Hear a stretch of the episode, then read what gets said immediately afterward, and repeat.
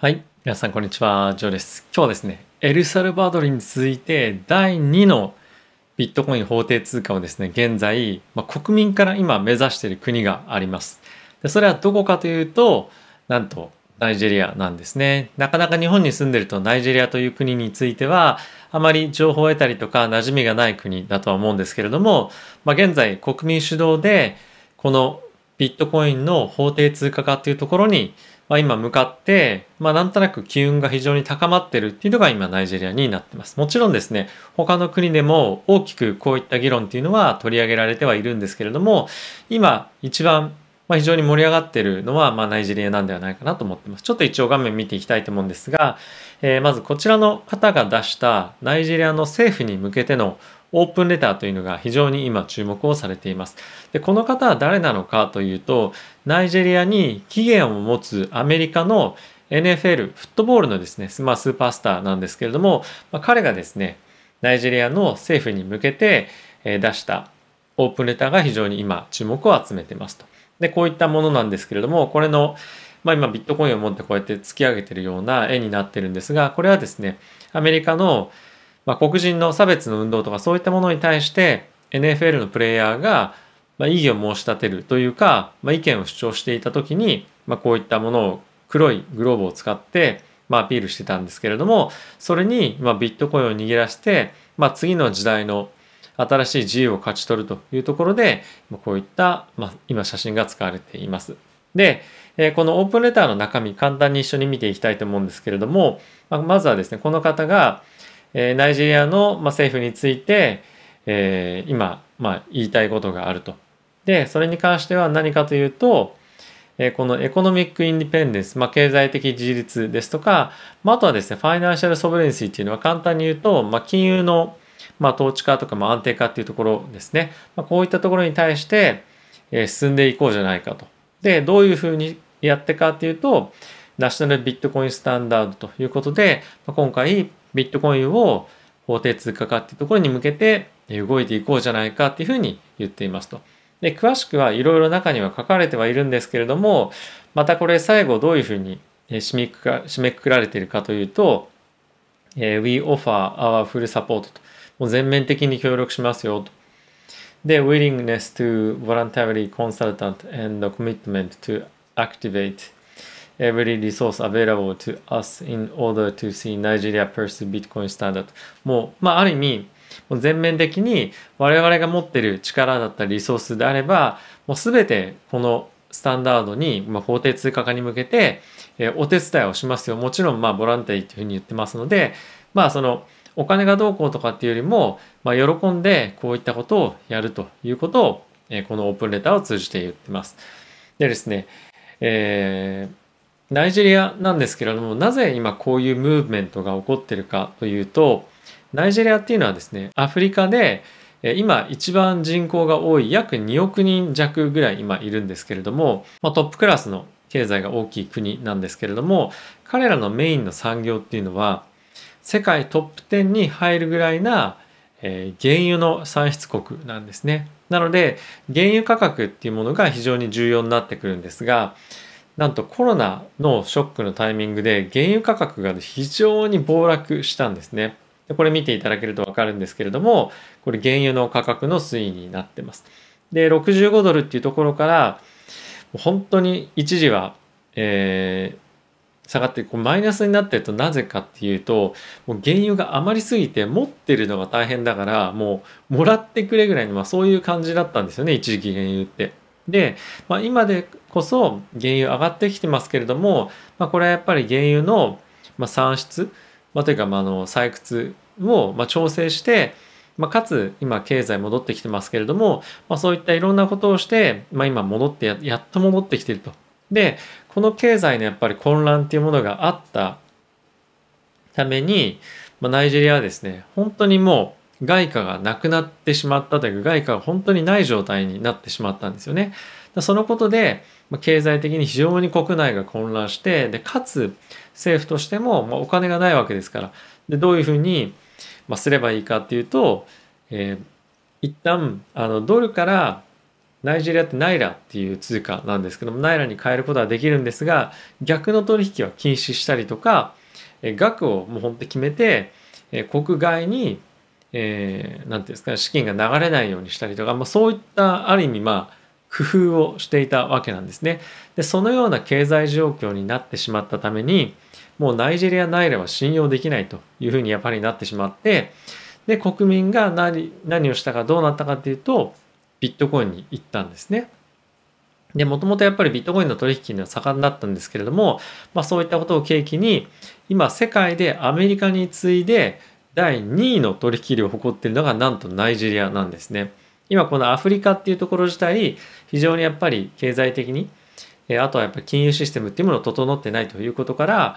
ビットコインの仮想通貨の取引っていうのが非常に盛んに行われている地域になってます。でその中でも群を抜いて今大きいのがナイジェリアなんですけれどもこういった背景があって今取引の量がもう本当にものすごい勢いで増えてますと。で今回こういったオープンレターが送られてきてたのはやはりこういった、まあ、今危機的経済危機的な状況から脱しようじゃないかじゃあどういうふうにやってっていうのでビットコインを使って経済的自立を、まあ、政府もそうなんですけれども国民も一緒にやっていこうと。でエルサルバドルが今どういう状況になってるかというとビットコインが法定通貨になったっていうこととあとはですね国が国まあ大統領が国を挙げてビットコインのこのある意味産業をもっと活性化させようということで3ビットコイン持ってれば永住権も取れるしあとはやはり火山火山からの地熱というところを使ってマイニングの施設を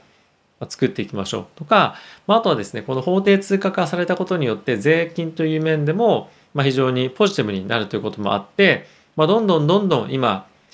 この地域、この周辺地域から資金がどんどん集まってきてるでそこに対してマイニング施設っていうところも作るというところですしあとはやっぱり他の付随した産業っていうのがエルサルバドルに今集まりつつある投資がエルサルバドルに集まりつつあるっていうのが今状況としてあります。でこういった好事例をナイジェリアにも呼び込もうじゃないかっていうのがさっきのオープンレターの内容というふうになってます。なんですけれども、まあ、一時期ですね、こちら見ていただきたいんですが、はい、ナイジェリアの中央銀行ですね、セントラルバンクオブナイジェリアで CBN というふうに言われてはいるんですけれども、中央銀行がですね、仮想通貨の取引禁止令っていうのを出したと。でそういったこともあって、まあ、以前はですね、銀行で仮想通貨の取引だったりとかっていうのを行ってはいたんですが、まあ、銀行にそういったところは禁止ですよと言われたことで、まあ、ある意味闇マーケットじゃないですがピアツーピアと言われている、まあ、相対取引ですよねそういったところで取引をされるようになったと。でじゃあそれで何が起こったかっていうとよりビットコインを取引することが難しくなったのでビットコインの、まあ、ある意味闇市場じゃないんですけど価格が上がったんですよねガツンと。でかつ通貨がものすごい不安定なのでナイジェリアナイラを持ってるよりもだったらビットコイン持ってたいよねっていうので需要がさらに上がってビットコインの価格っていうのがナイジェリア国内でものすごく大きく上がってるというのがまあ今もそうですしちょっと前はもっとっていうような状況だったそうです。で今またナイジェリアで何が起こってるかというとえこのような形ですね。ナイジェリアで仮想通貨が活気を取り戻す中央銀行の総裁が発言ということで、えどんな発言をしたかというと、えー、エメフェレ総裁はですね、えー、CBN、セントラルバンクオブナイジェリアが2月に出した金融機関に対する仮想通貨売買禁止令を撤回する決定については直接触れなかったが、そのような方向で現在調査をしているということが今発表されています。で、ここにあるように CBN は熱心に取り組んでおり、私はデジタル通貨がナイジェリアでも活気を取り戻すことを全員に断言できる。えー、仮想通貨とビットコインについてナイジェリアは第2位となっている一方で、経済については世界27位である。現在もまだ調査は続いており、データは公表する予定ということで、今後はビットコインに対して何らかの緩和策っていうのがナイジェリアナイジェリアで行われるというのが今観測としてなっています。で、やっぱりこのような状況になっていく中で、一旦禁止されたものが緩和されて取引できるようになったりとか、まあ、より流通するような環境になっていってるわけなんですよね。でだったらもうこのナイジェリアナイラについてはまた別の記事があるんですけれども、まあ、これちょっと翻訳してる記事なので少し、えー、おかしな日本語にはなってるんですがナイジェリアは大規模にビットコインを採用ナイラ通貨はまあ放棄されますというふうに書いてるんですがもう国民がナイジェリアナイラについて信頼してないという状況に今ある。であればじゃあ何を通貨として使っていくかってなるとやっぱりまずメインは、まあ、ドルっていうところもありますしあとは考えられるのはビットコインですよね。もうじゃあこのムーブメントは止められないであればもう政府がどう判断するかっていうところに委ねられているということですね。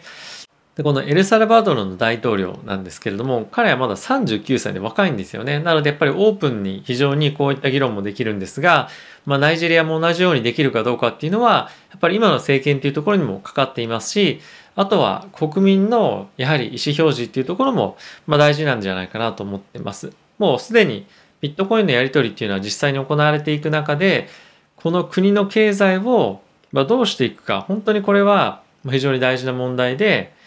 今後やっぱり政府としても考えていかなければいけないんですけれどもこの判断をどうするかっていうのが非常に今注目されていますと。でこういったムーブメントを今非常に力強く応援しているのが、まあ、今ジャック・ドー氏もその一人なんですね。こちらツイートジャック・ドー氏のものなんですが The people of Nigeria will lead Bitcoin っていうふうに書いてますね。なんでこういったこともあってビットコインっていうのは非常に今ナイジェリア国内でさらに今機運が高まっていてでかつこちら別のツイートもジャック・ドーシーが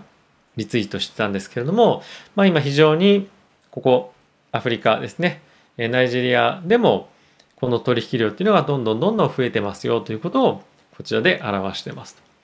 で、やはりこういったところの期待感が高まってくると、実際にどうなんだっていうと、ナイジェリア国内としてどういうふうに見解の持ってるんだっていうのは、まだ正直ニュースとかでも見られていません。ですが、まあ、このような文面とが起こっているってことは、ナイジェリア国内でも当然理解してますし、こういったところに対して議論が当然国内でも行われていると思います。で、じゃあどうするかどうかっていうのは、まず一つあるにせよ、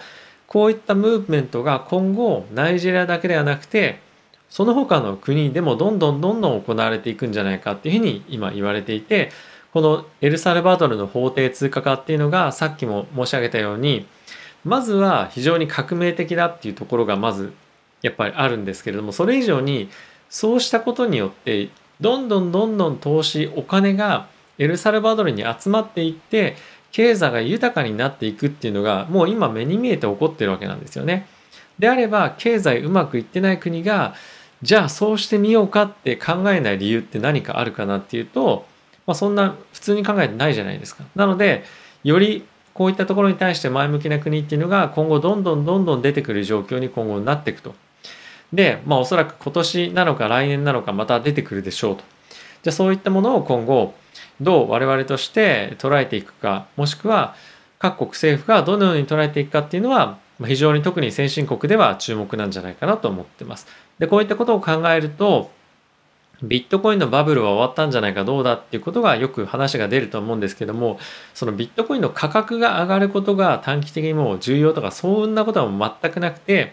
ビットコインのユースケースがより世界で広まってまあ、あとは非常に注目されているのがビットコインの価値ってやっぱり増えていかないんですよね数っていうのはどんどんどんどん。でこれをやっぱり法定通貨とすることで保管する人たちがやっぱりたくさん出てくると流通する量が減る。であれば今のうちにじゃあ買ってこうかっていうようなムーブメントがどんどんどんどん起こるかもしれない。そうするとビットコインの価値がどんどん上がってきますよね。